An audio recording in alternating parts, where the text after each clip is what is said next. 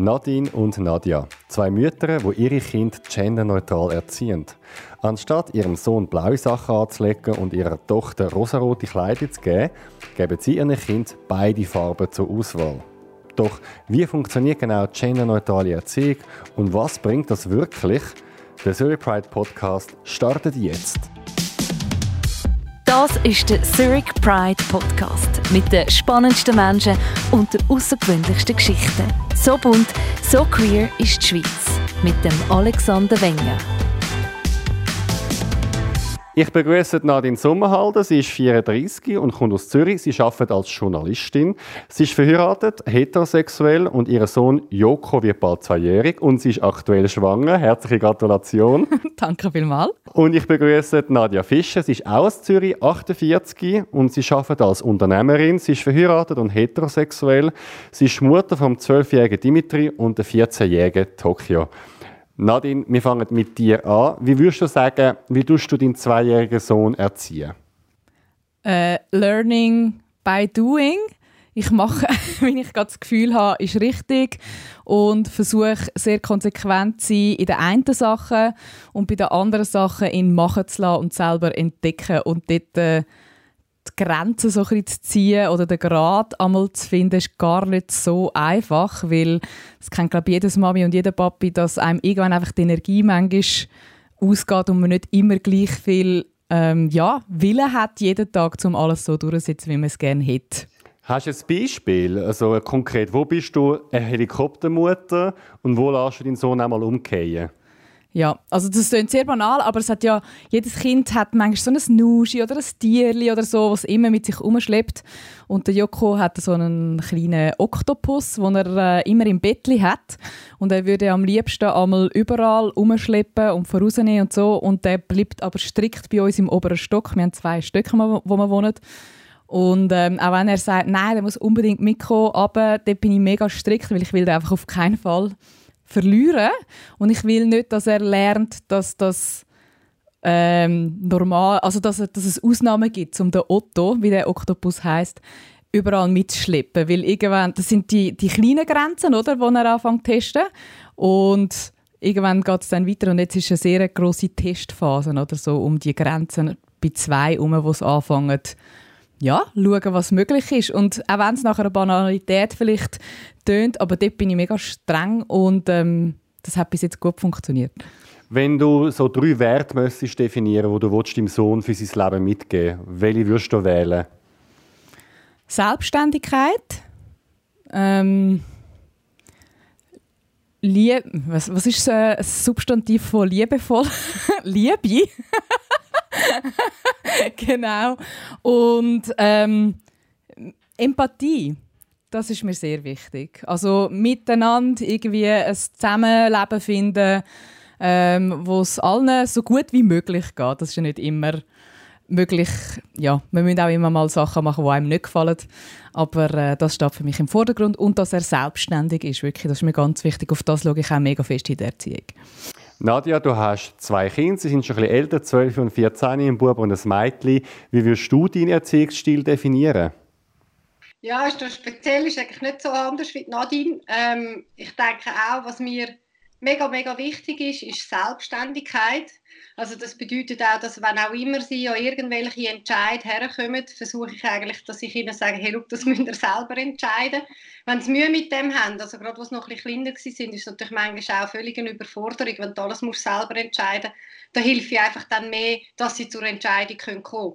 Ähm, das ist mir auch wichtig. Und ähm, das andere, was mir auch sehr wichtig ist, ist, äh, ist, ist Respekt vor anderen Menschen also auch das Gefühl von, hey, alle Menschen sind gleich. Es gibt kein, dass wir in der Schweiz geboren sind, macht uns nicht zu besseren Menschen ähm, oder dass ich in eine reiche Familie geboren bin oder in eine Arme. Also einfach wirklich die Gleichheit der Menschen, das ist mir mega wichtig.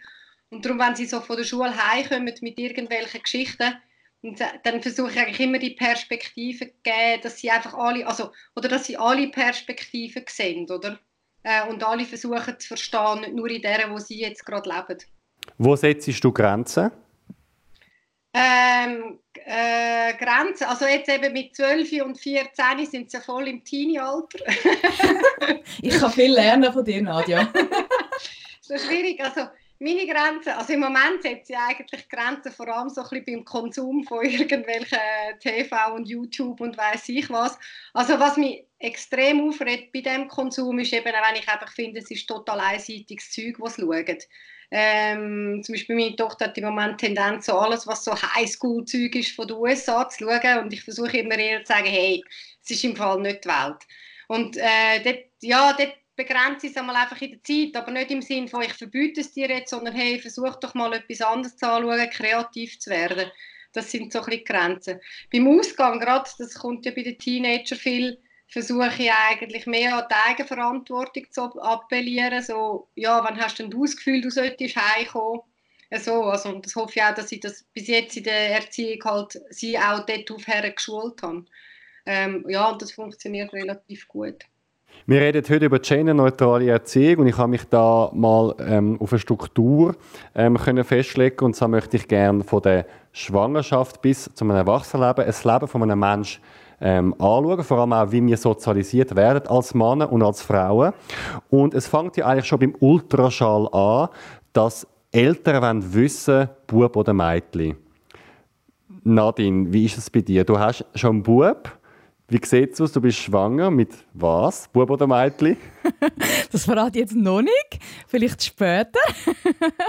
genau, äh, um es vielleicht ein bisschen erklären. Oder? Ich, habe, ähm, ich bin sehr traditionell erzogen worden. Also ich habe in einer, ich sage mal, in der Schweiz klassischen Familie äh, gelebt. Die Mami die der Papi am Arbeiten. Das war meine Erziehung. Und ich bin aber schon früh ähm, also einfach äh, für das Studium nachher auf Zürich gezogen und habe da ein eine andere Welt dann mitbekommen, was mir mega mega gut da hat und gemerkt und ich habe einfach gemerkt, das ist eher das äh, Leben, wo ich will leben.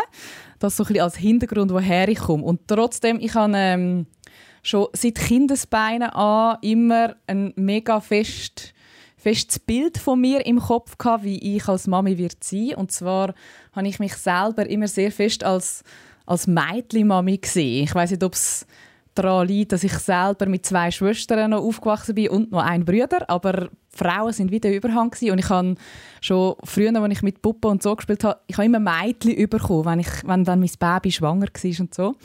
Und als ich dann schwanger war mit dem Joko äh, und wir den Ultraschall hatten, äh, wo es darum ging, ist, herauszufinden, was es ist, habe ich dann auch auf ein Mädchen gehofft. Meine Schwester hat schon drei Buben und dann habe ich gehofft, ich kann quasi das erste Mädchen in die Familie bringen, oder? ja, und dann, ähm, wo es geheißen hat, ja, äh, also meine Frauenärztin hat dann gesagt, ja, es ist ein Junge. Und ich so, oh. Und sie so, ja, ist nicht gut. Und ich so, mal, aber, also, hä? Und ja, und nachher ist für mich ähm, eine kleine Welt zusammengebrochen im ersten Moment und ich hatte sehr Mühe mit dieser Mitteilung und ich habe mich dann auch gefragt, wieso? Wieso eigentlich? Oder? Also, und dann ist mir bewusst worden, dass ich mich in dem Moment wirklich von, der, von meinem Selbstbild verabschieden musste. Ich habe mir gedacht, hä, was mache ich denn mit einem Bub? Ich, was will denn ein Bub? Hä? Und bei einem Mädchen hatte ich so das Gefühl, das weiss, dort weiss ich dann besser, was das Mädchen will, weil ich selber ein Mädchen bin, oder?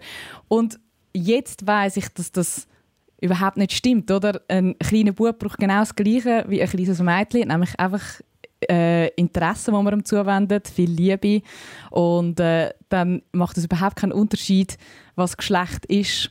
Und dann war es eben spannend, als ich jetzt wieder schwanger geworden bin, habe ich gemerkt, der Wunsch ist gleich noch da. Ich hätte gerne noch ein Mädchen, einfach so, weil ich mich so fest als Mädchen-Mami gesehen und ich weiß wirklich gar nicht, ja, woher das, das genau kommt. Das ist einfach so ein Wunsch, den ich habe.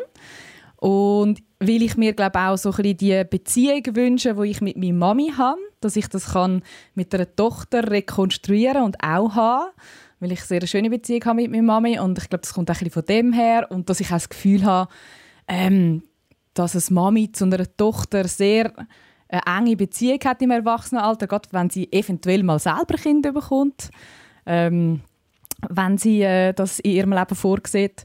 Ja, und ich glaube, von dem ist der Wunsch wieder da gewesen, dass das noch schön wäre. Bub, Mädchen, du kannst mir dem erzählen, Nadja. ich würde gerne noch kurz...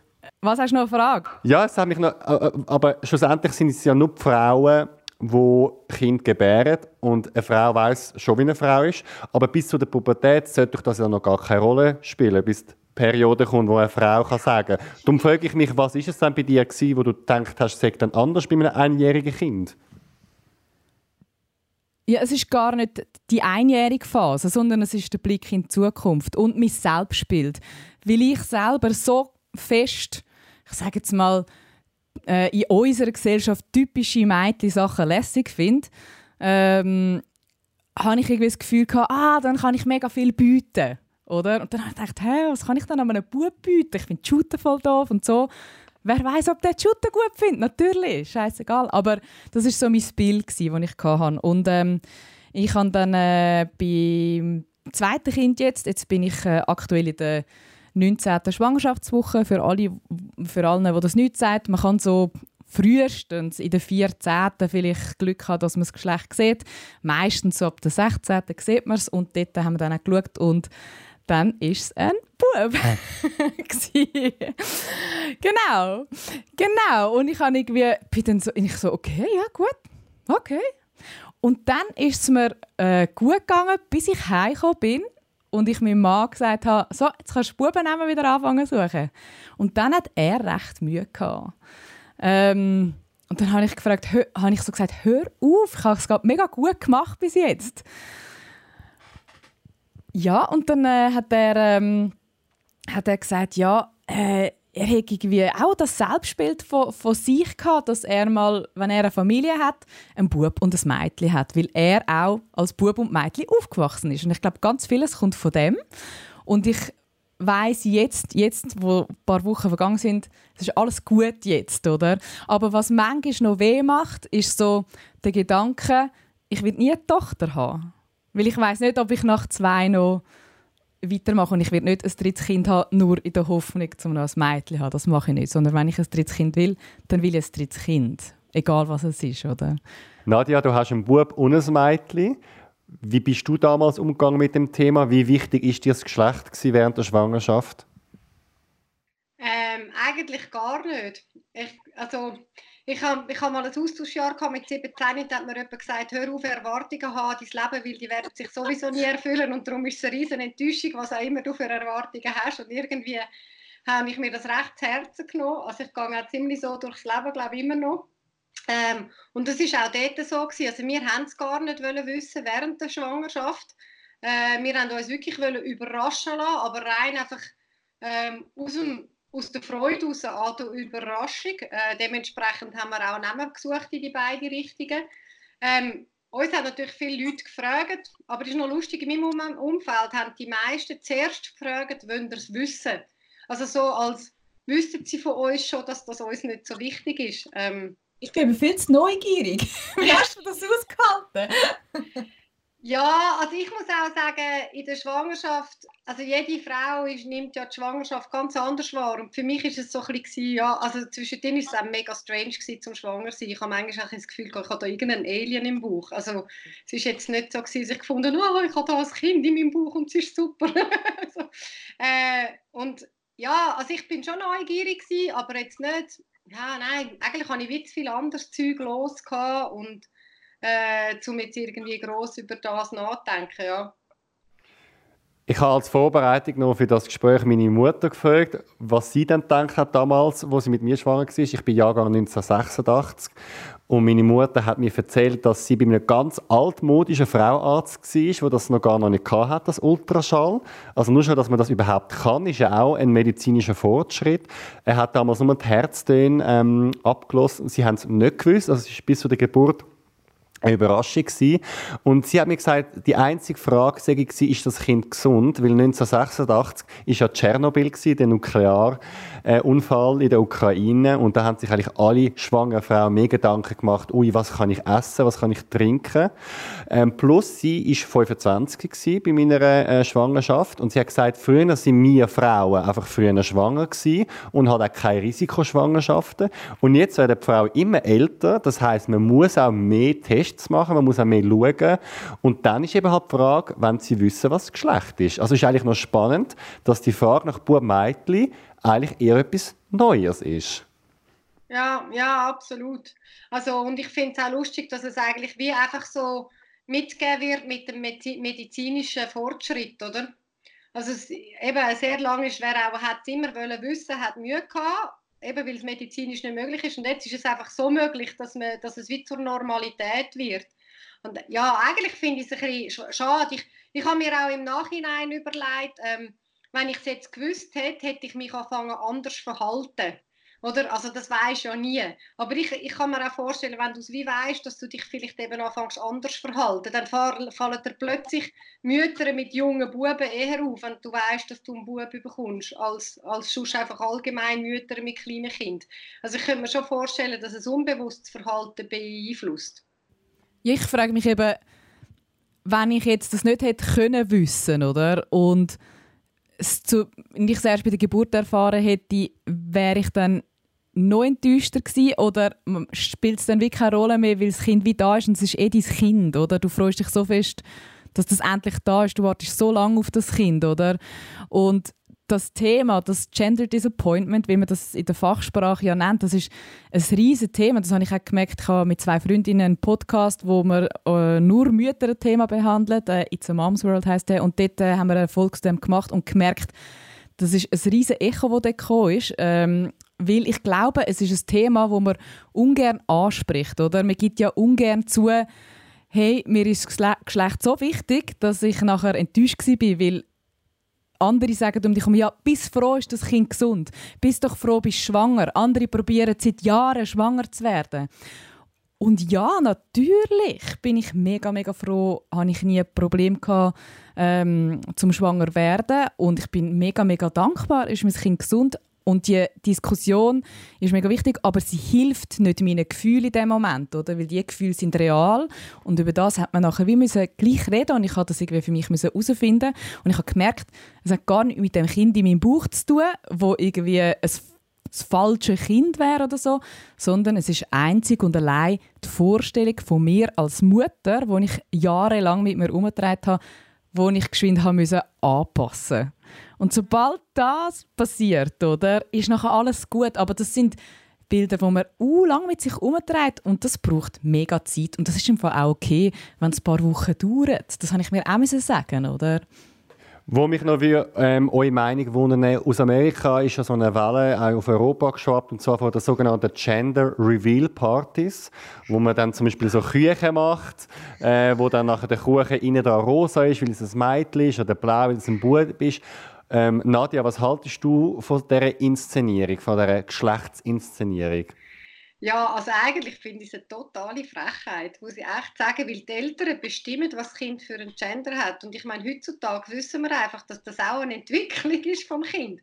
Also es kann ja sein, dass das Kind irgendwann drauf kommt und, und findet, hey, ich bin eigentlich vom anderen Gender oder was auch immer, also sich noch selber darf definieren Und ich finde, es ist, es ist eine totale Einschränkung in der Freiheit vom Kind äh, sich so dürfen zu definieren, wie, man, wie das Kind eigentlich gerne hätte. Also das ist auch einer von meinen Werten in meiner Erziehung, dass ich immer wieder sage, hey, ihr müsst euch selber definieren, ihr müsst eure Freiheiten finden und ihr sollt aber, die Gesellschaft muss euch ja die Freiheit geben, um euch so zu definieren, wie ihr gerne hättet, oder?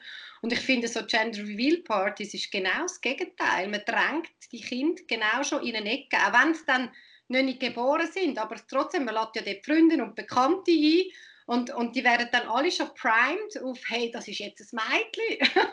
also ich finde es eine absolute Katastrophe. Ja. ja. mit dem einzigen Teil, wo ich mich kann identifizieren kann, Entschuldigung, äh, ist das Kuchenessen bei diesen Partys. Das finde ich natürlich ein, das gibt immer eine Gelegenheit zum Kuchenessen. Aber der Rest, ja, das ist mir auch too American. Jetzt, was ja auch ein großes Thema ist, wie nenne ich dann mein Kind?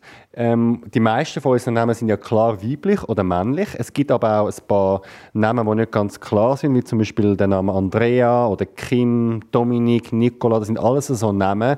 Ähm, was denkt ihr, warum ist es den Leuten oder immer noch vielen Leuten wichtig, dass es mit dem Namen klar ist, was das Kind für ein äh, Geschlecht hat?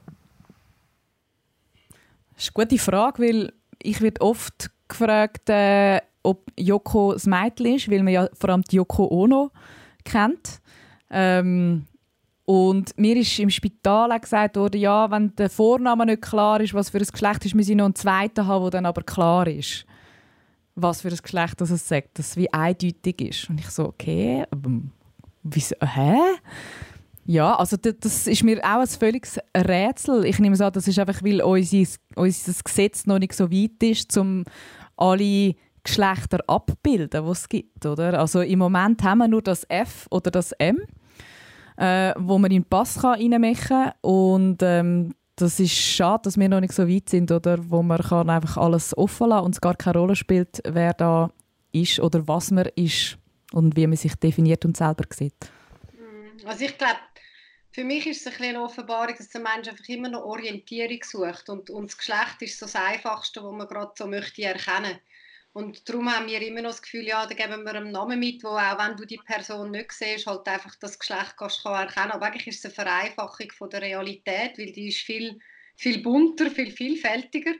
Aber es hilft uns einfach in der Orientierung und ich glaube, darum sind wir auch, also darum nutzen wir oder äh, ja, üben wir das alle immer noch so stark mit, mit Namen gleich, also dass man Namen auch mit dem Namen kann das Geschlecht quasi ausdrücken. Nadja, deine Tochter heißt ja Tokio, ein Städtenname. Ist ja auch nicht ganz klar auf den ersten Blick, ob Bub oder Mädchen. Ist das bewusst oder hat sich das so ergeben? Nein, das hat sich so ergeben. Wir wollten einfach einen japanischen Namen. Wollen. Da haben wir verschiedene japanische Namen gesucht und irgendwann haben wir gefunden, hey, Tokio tönt ja eigentlich noch schön. Also ist rein phonetisch. Ähm, lustig ist dann, als wir den Namen sind anmelden, hat es aber geheißen, ja, es gibt, hat schon mal ein Tokio gegeben äh, in Zürich, aber ein Mann. Und, und, mir ist dann auch gesagt worden, also sonst kenne ich die japanische Sprache eigentlich nicht wirklich, das KIO ist, ein, ist eine männliche Endung im Japanischen. Ähm, ja, wir haben dann einfach noch einen zweiten Namen gegeben, weil wir wie gefunden haben, wenn der Tokio nicht, das nicht so lässig findet, hat sie noch einen zweiten Vornamen, der ist typisch weiblich, Emma. Ähm, und also oh, du bist noch... Trendsetter gewesen, hä? Hä? Du bist Trendsetterin. und äh, und äh, uns ist dann eben im Nachhinein einfach gesagt worden, dass wir wahrscheinlich darum kein Problem hatten, das durchs Amt durchzubringen, weil wir den zweiten qualitativ drinnen hatten. Also das ist ja das, was du auch bestätigst, Nadine. Hm. Es gibt übrigens ein Gesetz, also ich bin nachschauen, im Bundesrecht von der Zivilstandsverordnung, Artikel 37c, ich zitiere, die Zivilstandsbeamtin oder der Zivilstandsbeamte weist Vornamen zurück, welche die Interessen des Kindes offensichtlich verletzen.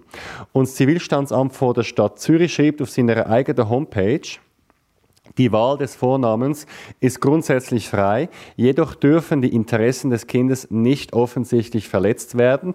Dies wäre beispielsweise der Fall, wenn der Vorname, und jetzt Achtung, unzweifelhaft dem anderen Geschlecht zugehören würde. Also das Gesetz verbietet aktuell, das Kind, ein Bub mit einem Mädchennamen äh, zu taufen. Also ich kann mein Mädchen nicht Alexander nennen zum Beispiel. Ich ja. würde. Aber du könntest zum Beispiel Alex taufen. Das würde gehen, weil ja, es dann das geht wieder, ja. Also ist eben, ich, ich finde das mega strange. Also ich finde es auch mega strange, weil wir haben so viele ausländische Namen auch in der Schweiz. Also wenn ich sehe bei meinen Kindern in der Schule, äh, die tamilischen Namen, ich meine, wenn du die nicht kennst, dann hast du keine Ahnung, ob das weiblich oder männlich ist. Also von dem her, ja, ich, ich finde es recht komisch, muss ich echt sagen. Nadine, wie tust du das Kinderzimmer einrichten vom Kind, das noch bald auf die Welt kommt? Rosa oder blau? Ich, ich bin übrigens, das habe ich noch sagen für alle, die, die das auf YouTube schauen, ich habe da einfach, ich habe einen rosaroten Pulli an und darunter aber ein blaues Liebli. Also ich habe wie, äh, beides vertreten. ähm, man sieht es hinter mir, das wird das Kinderzimmer. Äh, es ist ein Elegant Blue nennt man es. Äh, ich bin aber auch mega nicht Fan von typisch Bubenzimmer, typisch Mädchenzimmer. Ich finde es ganz schlimm, wenn alles voll Einhörner und Glitzer und so ist bei Mädchen und umgekehrt. Äh, der, am Joko sein Zimmer äh, ist eingerichtet mit so Türkis und Senfgel. So, das könnte man gerade so gut auch für ein Mädchen nehmen. Extra? Ja, ich habe das einfach mega frisch gefunden und modern. Und ich habe einfach nicht typisch Bub-Mädchen wählen. Und äh, beim zweiten Zimmer ist die Entscheidung jetzt gefallen, weil ich eine lässige Wollenkombination mal gekauft habe von Wolle. Ähm, wo ich noch in meinem Schrank hatte, von so, auch so einem, so, so einem Camelbraun und äh, Beige und so einem ganz schönen blassen Blau. Und es ist wirklich Zufall, dass es blau ist. Also es ist mir wirklich völlig, völlig schnuppe. Aber es ist einfach so eine schöne, feine Kombination, die auch gut äh, nachher ins Erwachsenenalter hineingeht. Weil ich will nicht, ehrlich gesagt, alle fünf Jahre die Kinderzimmer wieder neu streichen. Also so gerne ich dekorieren und alles, aber das, ja, das muss wie anheben. Nadja, wie habt ihr es damals gemacht, vor 12 und 14 Jahren? Haben die das so typisch männlich-weiblich eingerichtet oder auch nur schon das Spielzeug? Haben die da Puppen fürs Mädchen und Autos für den Bub gehabt? Äh, nein, also wir hatten gar keine Zeit gehabt, um zu Also es ist uns einfach nicht wichtig gewesen. und ich habe wie gefunden, hey, die Wände, die bleiben jetzt einfach weiß. Ähm, wo, wo ich darauf geachtet habe, ist wahrscheinlich eben so ein bisschen beim einfachsten Spielzeug, das du am Anfang kaufst, habe ich einfach wirklich so auf die Farben geachtet, dass es halt eben nicht rosarot oder hellblau ist, sondern dass einfach alle Farben ähm, repräsentiert sind. Und wichtig ist mir einfach auch immer gewesen, zum Beispiel bei den Kleidern, dass es kräftige Farben sind. Weil das ist ja das, was ich ja möchte vermitteln möchte, ist, hey, du musst deinen Charakter bilden und das hat mit Kraft, kräftigen Farben kommt das eher rüber. Aber ja, nein, eben so rosarot und hellblau, ich, das finde ich eigentlich auch total daneben. Vor allem finde ich es auch so lustig, es ist ja Umkehrung. Früher ist ja das Rosarot die, die männliche königliche Farbe gewesen und das Hellblau die weibliche königliche Farbe und das hat sich jetzt einfach durch, durch eigentlich, glaube amerikanischen Einfluss verdrüllt. Also ich, ja, es ist, es ist auch für mich eine Sozialisierung, die überhaupt nicht stimmt. Ja. Was denken die, für was stehen denn die Farben? Wieso ist es den Leuten so wichtig, dass die Farben so, in Anführungs- Schlusszeichen, richtig am Geschlecht zugeordnet werden? Ich glaube, das hat viel mit dem zu, was du vorhin gesagt hast, Nadia. Ich habe das noch einen guten Punkt gefunden mit der Orientierungslosigkeit, oder? Alles, wo irgendwie ja, Identität stiftend ist, hilft am Mensch zum Teil, oder? Und man sieht das aber auch, wenn man selber will go posten. Also Nadja, du hast das dem sicher auch gemacht, die Erfahrung, oder? Wenn man will go, go, go Kleider posten, die nicht typisch Bubenmädchen sind, das ist zum Teil absolut unmöglich. Oder? Ich kenne das auch von Kolleginnen, die Mädchen haben, die sagen, hey, ich finde bei den Mädchen nur Rüschen, Glitzer, Kätzchen, äh, Einhörner, was auch immer. Und bei den Buben hat es nur Traktoren, Dinosaurier. Und, und es ist mega schwierig, neutrale Kinderkleider zu finden. Also und es gibt es mittlerweile. Mittlerweile haben wir ja ein gutes Angebot auch online, wo man darauf zurückgreifen kann. Aber das ist extrem schwierig. Und bei den Farben, ich weiß nicht, wieso das so, so wichtig ist. Also ich habe zum Beispiel am Joko mal so ein rosarotes Jäckchen angelegt. Und ich habe auch so eine Decke gemacht. Die ist auch, die ist auch so ein bisschen, äh, ich sage jetzt mal, typisch weibliche Farbe gewesen, wie man es äh, bezeichnen. Und ich bin oft gefragt worden, wie heißt sie? Ah, ja, ist das eine herzige? Hey, und dann, das, ich habe gedacht, oder er hat heutzutage auch oft Leggings an, aber total neutrale Farben, schwarz-weiß und so. Und dann werde ich auch oft gefragt, ah, wie heißt sie? Und ich so, hä, nur weil der Leggings an, hä? Ich, ja, das verstehe ich nicht ganz, wie die, also es ist mega mühsam zum Posten und es wird einem nicht so einfach gemacht. Und wenn man es gleich versucht als Mutter irgendwie dort ein bisschen entgegenzuwirken, dann wird man gerade wieder von außen irgendwie so ein in die Schranken äh, manchmal gewissen. Ich weiß nicht, wie dir das, ob du ähnliche Erfahrungen gemacht hast, Nadja. Ja, also was ich interessant finde, das kann ich mir auch vorstellen, wieso dann vielleicht gewisse Mütter ihre Kinder dementsprechend anziehen, ist, wenn du auf der Straße unterwegs bist und halt einfach, wenn ein Kind ein rosarotes T-Shirt da hat oder so, oder, dann wissen gerade alle rundum oder haben wenigstens das Gefühl, sie wissen ähm, ah, ja, das herzige Mädchen, oder? Und ähm, es ist halt viel verwirrender, wenn das Kind irgendwie ein, ein graues oder, oder ein weißes Shirt da hat, dann ist sich, sind sich, und gerade bei kleinen Kindern weisst du es ja nicht unbedingt vom Aussehen her, also kannst du es nicht so klar einordnen oft, oder? Und eben, es ist, eben, es ist wirklich die Orientierung. Was mich am meisten aufgeregt hat, oft so in den Läden, ist dann gewesen, ah, ist das ein Mädchen? Ja, in dem Fall haben wir da die, die Auswahl, die, ah, will sie nicht etwas Rosarotes? Und, und ich kann dann wirklich als Mutter einmal müssen sagen, hey, nein, das ist wirklich nicht. Mhm. Ich, möchte, ich möchte ein anderes Angebot, oder? Aber wenn, auch wenn du bei den Online-Shops gehst, Kleider posten, kannst du als Auswahl eingeben, Mädchen oder Junge. Ich finde das so, wirklich, ich schaue immer durch alles durch weil es gibt, äh, gibt wirklich bei den Mädchen Sachen, so coole Sachen, auch für die Buben. Aber. Ähm, und das ist mega schlimm, dass ich mich, ich muss mich dort schon entscheiden, bevor ich das, Kle das Kleidungsstück will auswählen will. Will ich Sachen für Mädchen sehen oder für Buben?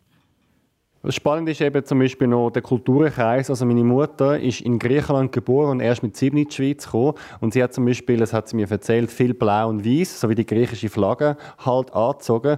Und amigs also Festli hat sie mir so eine griechische Tracht angezogen, wo eine Art ein Röckli ist. Und in Griechenland so fest ist das total normal, dass Buben so Röckli-Tracht haben. Man sieht das auch jetzt zum Beispiel noch so vom Parlament in, in Athen oder in Thessaloniki etc. Bei den Schotten gibt es ja auch ähm, die Schottenröcke, die auch die Männer tragen. Also noch spannend, dass das wirklich eine Sozialisierung ist, weil halt auf der Welt überall der Rock je nachdem eine ganz andere Bedeutung hat. Ja, ja, absolut. Also ich finde es auch mega interessant, zum Beispiel, ich habe eine Zeit lang in Burundi, äh, in Burundi im tiefen Schwarzafrika gewohnt und dort tun äh, junge Männer ähm, sich eigentlich immer die Hände, ähm, wenn sie zusammen am Rumlaufen sind. Und das, das ist überhaupt, also das hat nichts mit Homosexualität zu, sondern das macht man dort einfach so. Und was ich jetzt, ähm, jetzt bin ich gerade wieder in Kenia gewesen, und was ich dort gesehen, das machen sie inzwischen nicht mehr. Also ich denke auch, es sind dann eben auch die westlichen Kultureinflüsse, die solche Sachen wirklich einfach zunichte machen, weil wir mit dem Bild kommen, dass man das nicht darf oder eben, also was ich total daneben finde, aber einfach so komische Bilder übertragen werden. Wir kommen zum nächsten Thema und zwar Sprüche. Eltern dann ja Kinder erziehen und je nachdem sind sie einmal müde oder erschöpft. Und es kann sein, dass zum Beispiel, wenn ein Bub mega lang am Geussen ist, dass nachher mal jemand sagt, so, jetzt hör jetzt auf zu geussen wie ein Mädchen. Oder ähm, ein Mädchen, das vielleicht im Dreck spielt oder rumschlägt, was heisst, du bist aber ein Ruch. Wie geht ihr mit so Sachen um? Haben ihr euch auch schon selber mal verwünscht, dass euch so etwas rausgerutscht ist? Oder sind ihr total dem bewusst? Nadine? Äh, es geht so spontan, kommt, kommt mir nichts äh, in den Sinn. Ich bin mega darauf bedacht, um so Sachen genau nicht zu sagen. Ich habe recht viel über das gelesen auch. Ähm, auch, dass man, wenn man mit einem Bub oder an einer Baustelle vorbeifährt, dass man eher am Bub sagt, hey, schau mal einen Backer. Das sind auch so unbewusste Sachen, die zum Teil passieren, oder? Und man sich manchmal bewusst wird, so, ah, hä, wieso mache ich das? Ich kann ihm auch sagen, wenn ich ein Pony gesehen oder? Ähm, ja, das ist noch schwierig zum zum sagen, also ich habe es bei mir jetzt noch nie aktiv so beobachtet, dass ich das so gesagt hätte. Andere Sätze, die ich gedacht habe, würde ich nie sagen, weißt so. aber äh, wenn der Teller nicht auf ist, gibt es kein schönes Wetter. Ja, keine, ja, einfach so Floskeln, die man so kennt aus dem Welt, ganz genau, ganz genau so. Vielleicht nicht, ich tue nicht so mit zwingen, aber äh, das versuche ich eigentlich wegzulassen, wenn es irgendwie geht, zu erpressen, aber manchmal geht es halt gleich nicht anders. ja. Ja, also ist auch lustig, weil mir ist, gestern ist mir etwas aufgefallen. Also ich versuche es auch zu vermeiden. Ich finde, äh, ja, ähm, ist immer schwierig zu wissen, hat man es selber gesagt. Aber gestern habe ich wirklich am Dimitri gesagt, hör, hör auf, so eine Drama Queen zu sein. Weil er hat ein bisschen Tendenz, mache jetzt Drama zu und habe gefunden, okay, ist jetzt genau so etwas, oder? Geht eigentlich gar nicht. Ähm, lustig ist auch, also sie sind ja inzwischen 12 und 14 Minuten zwei, dass sie eigentlich mir oft Sachen sagen und sagen, hey, das ist jetzt im Fall voll diskriminierend gewesen. Also, Zum Beispiel?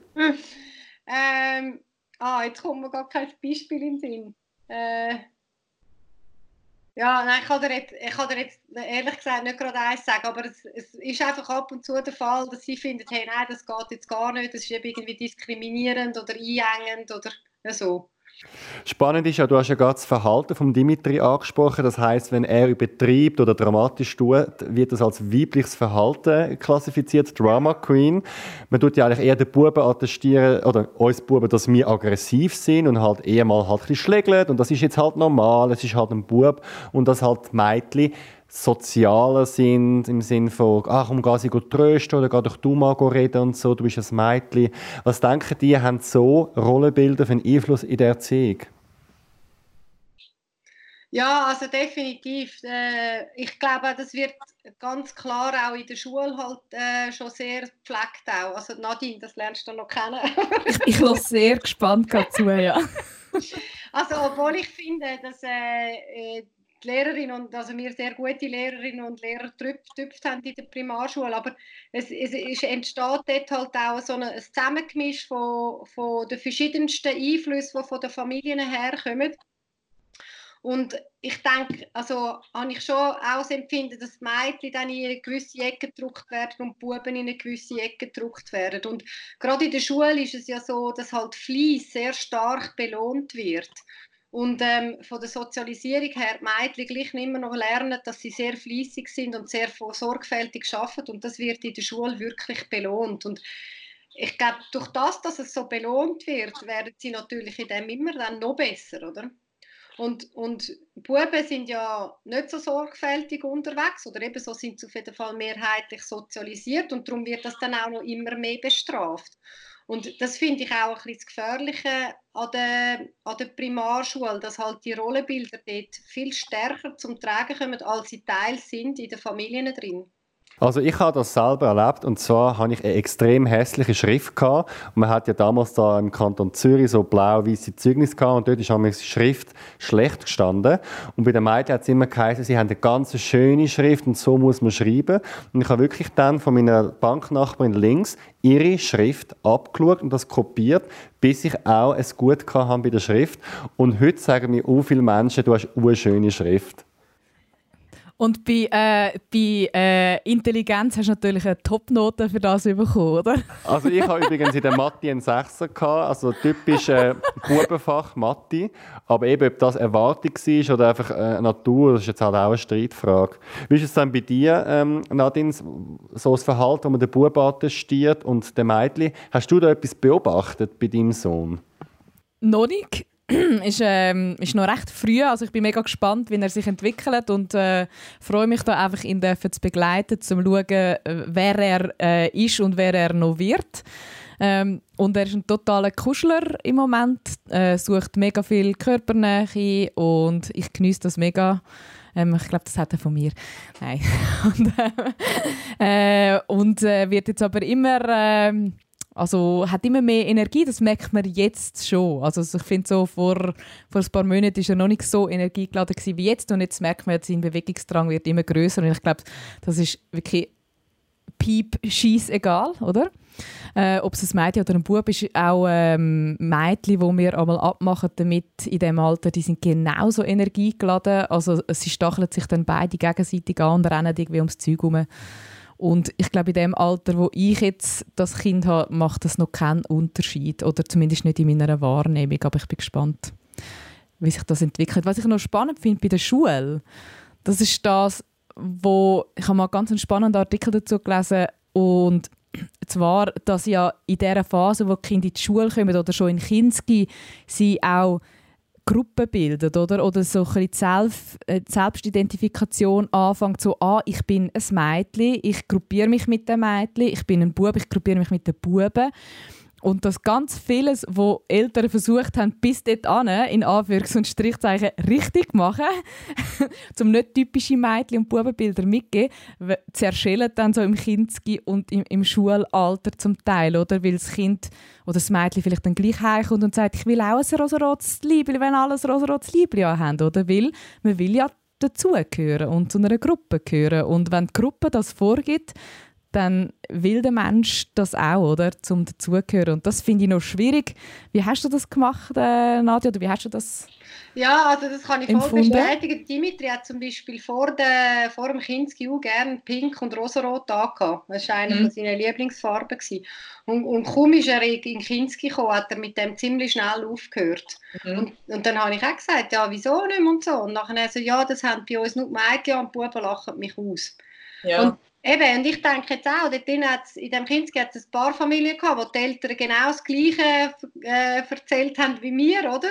Aber es ist komisch, sobald sie irgendwie in Gruppen zusammenkommen, ist, ist das plötzlich schnell ziemlich wichtig, was in den Gruppen akzeptiert wird und was nicht. Es kommt natürlich dann auf die Lehrperson auch noch ein bisschen darauf an, ob die das noch verstärkt oder eher abschwächt. Also das, das ist schon auch noch, ähm, die Lehrperson hat schon einen grossen Einfluss. Aber es ist wirklich, es ist dann nicht mehr so in der Hand der Eltern, du verlierst einen grossen Teil von der Kontrolle, verlierst natürlich in diesem Alter.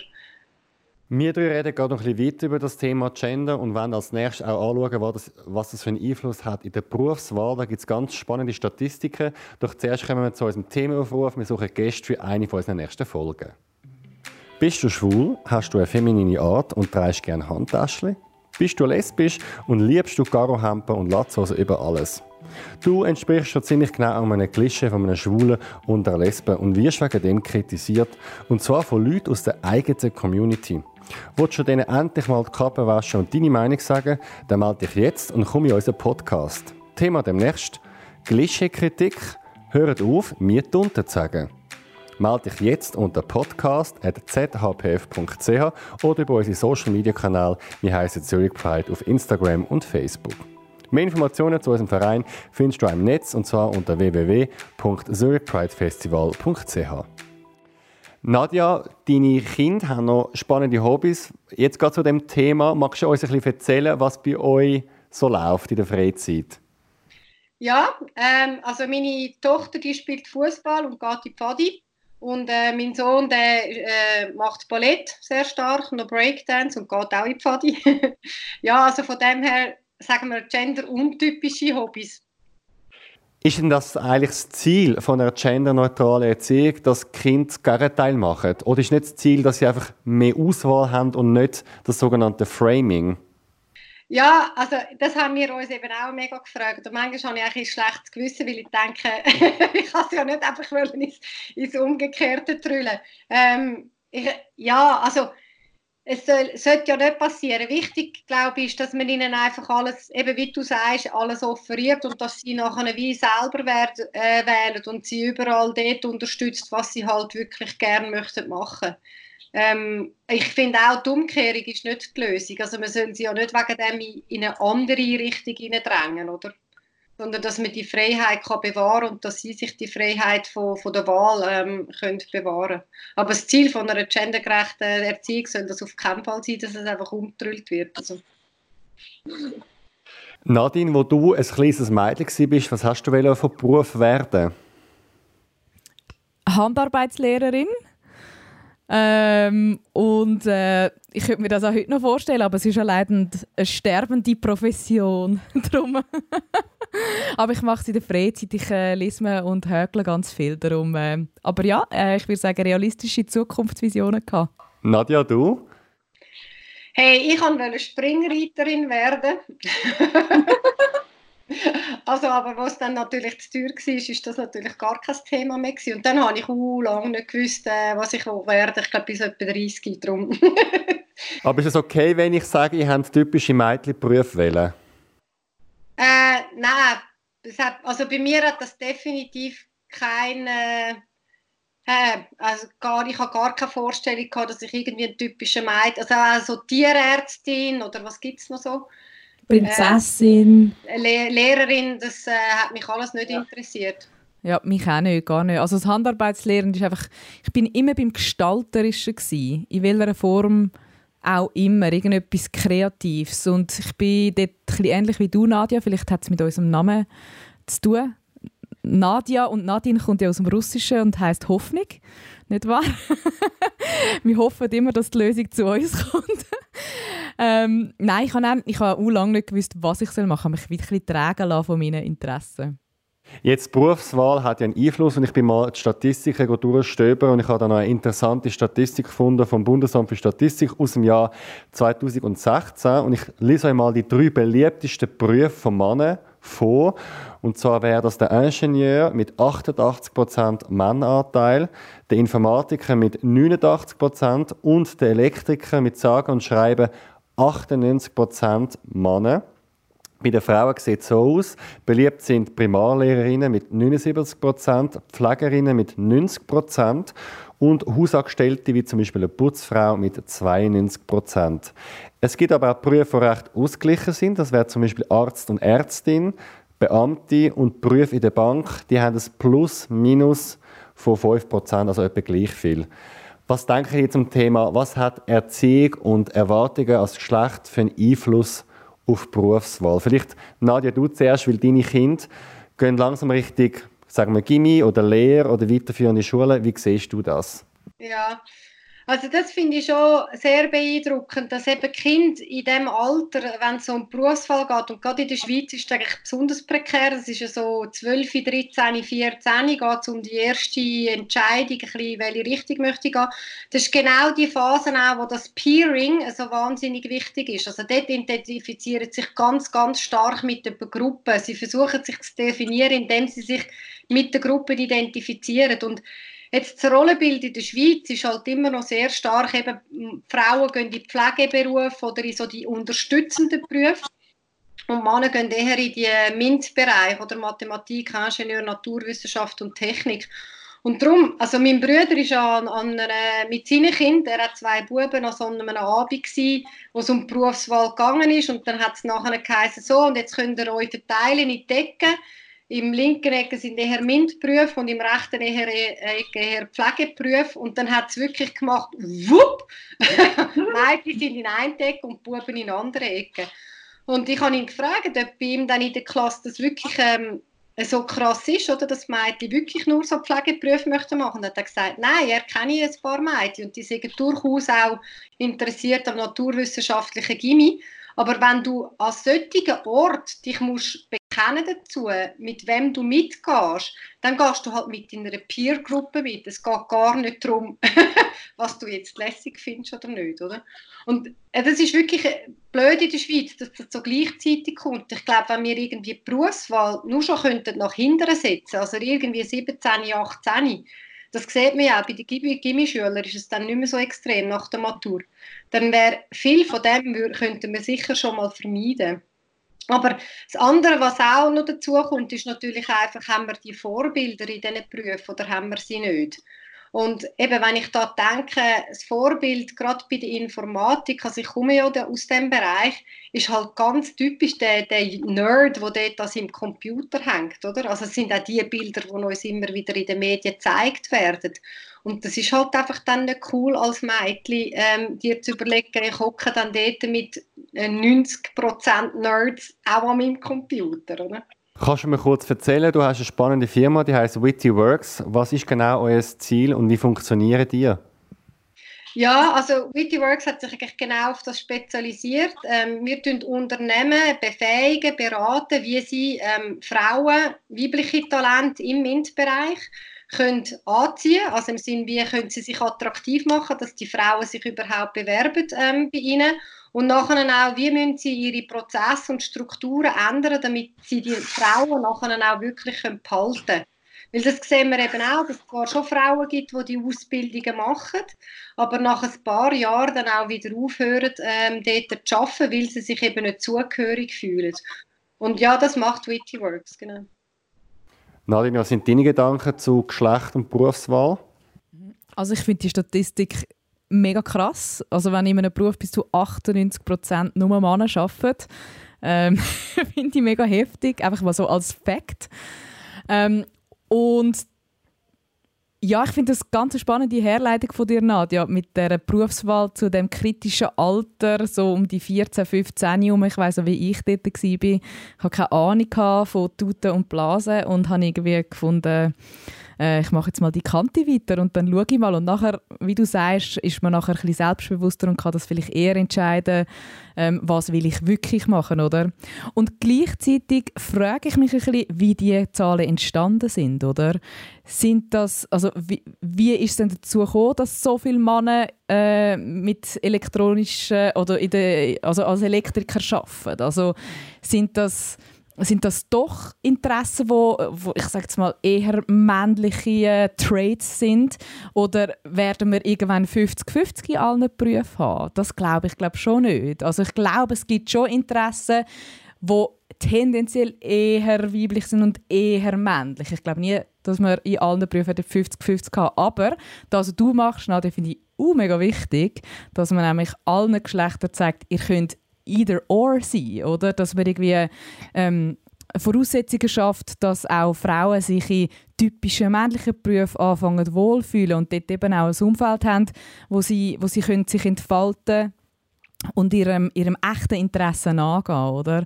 Aber das finde ich schon noch spannend, wie dann so Stereotype entstehen, oder? Wieso sind denn wieso sind vor allem Männer Ingenieure? Wieso sind vor allem Frauen äh, weiß nicht, Floristinnen oder so? Von, woher kommen denn die Prozentzahlen, oder? Ich weiß nicht, ob es wirklich mit unserer Evolution ein bisschen zu tun hat, oder die Frau, die fürsorglich ist und, äh, und sich sorgt und so, und der Mann, der halt eher äh, macht und, und ja, eben entwirft und so. Aber das finde ich noch einen spannenden Gedanken, wo man könnte, ich weiß nicht, was, was ihr dazu meint oder wie das entstanden ist, weil eben von irgendwo kommt und ich bin aber ganz fest auch überzeugt, dass es nicht so muss sein, aber ich frage mich, woher es kommt. Ja, also rein biologisch gesehen ähm, macht es eigentlich keinen Unterschied. Ähm, mhm. Rein biologisch gesehen sind unsere Hirne, Männer und Frauen, fast gleich. Also von dem her kannst du nicht sagen, das weibliche Hirn ist mehr hat mehr Empathie als das männliche oder das männliche kommt mhm. mehr mit Mathe daraus. Kannst eigentlich, biologisch kannst du es überhaupt nicht erklären. Aber es ist halt einfach lang schon sozialisiert so und zwar schon über mehrere hundert Jahre, oder? Und ich glaube, das ist halt darum auch schwierig, um aus der, aus der Gesellschaft einfach schon raus, rauszubringen. Das braucht noch, wahrscheinlich noch ziemlich lang, bis wir das draussen haben. Aber wenn du, wenn du schaust, also äh, also nur das Christentum hat natürlich den Frauen ziemlich klar gesagt, wo sie ja, hergehören ja. und wo sie nicht. Ja, ja. Und auch wenn du jetzt eben wieder schaust auf dem Spielplatz, oder? Buben dürfen ruhig sein, Buben dürfen, ähm, ah ja komm, mach doch mit dem Wettbewerb, wer ist schneller.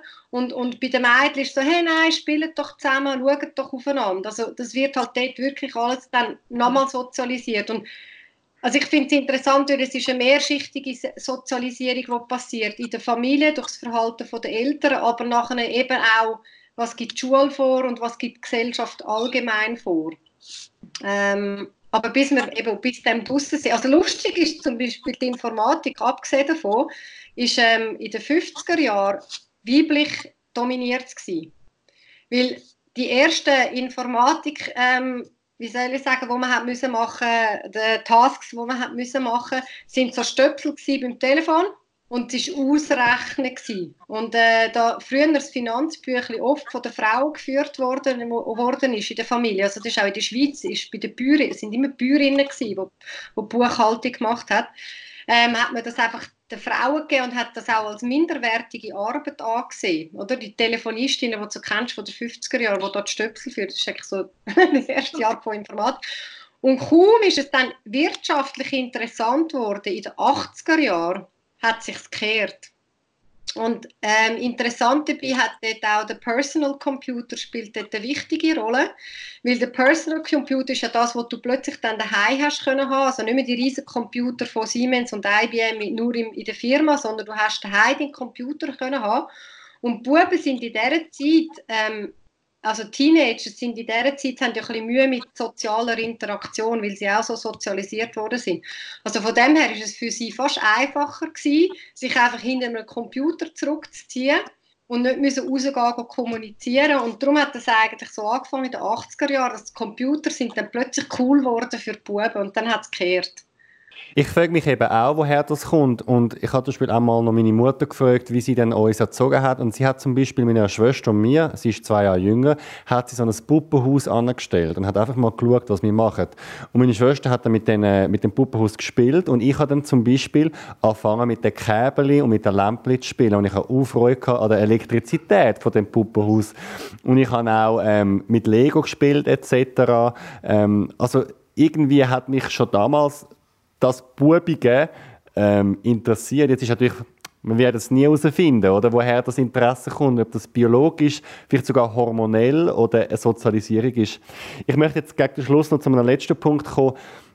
Jetzt nicht nur die Erziehung ist ja total in Mann- und Frauenwelt aufteilt, auch unser Leben als Erwachsene. Sagt das zum Beispiel, ähm, nur schon die Toilette im Restaurant hat es immer Mann- und Frauentoilette. Fast jeder Brief hat ein Herr oder eine Frau zu der Einleitung.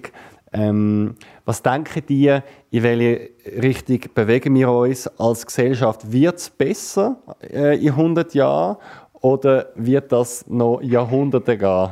Nadja, vielleicht du zuerst. Oh, nein, ich meine nur, hoffentlich ist es besser in 100 Jahren. Also es muss unbedingt besser werden, weil äh, also ich finde sehr viel Ungerechtigkeit, das gegenüber Frauen wie aber auch gegenüber Leuten, die sich anders möchten definieren, ähm, äh, bildet auf dem System, dass man es so krass einteilt und ich möchte eigentlich, dass wir das, dass wir das loswerden, oder? Ähm, Glaubst du daran? Ja, eben, also ich, ich, ich, ich muss sagen, ich finde es so lustig, zum Beispiel das mit der Mann-Frauen-Toilette, bin ich selber mit mir recht im Clinch, oder? Weil ich finde es eigentlich recht cool und das habe ich in der, also ich bin selber in der Pfadi gsi, ist es irgendwie überhaupt nie ein Thema gewesen. oder wenn du eine Latrine hast, dann hast du sowieso alle auf der gleichen Latrine.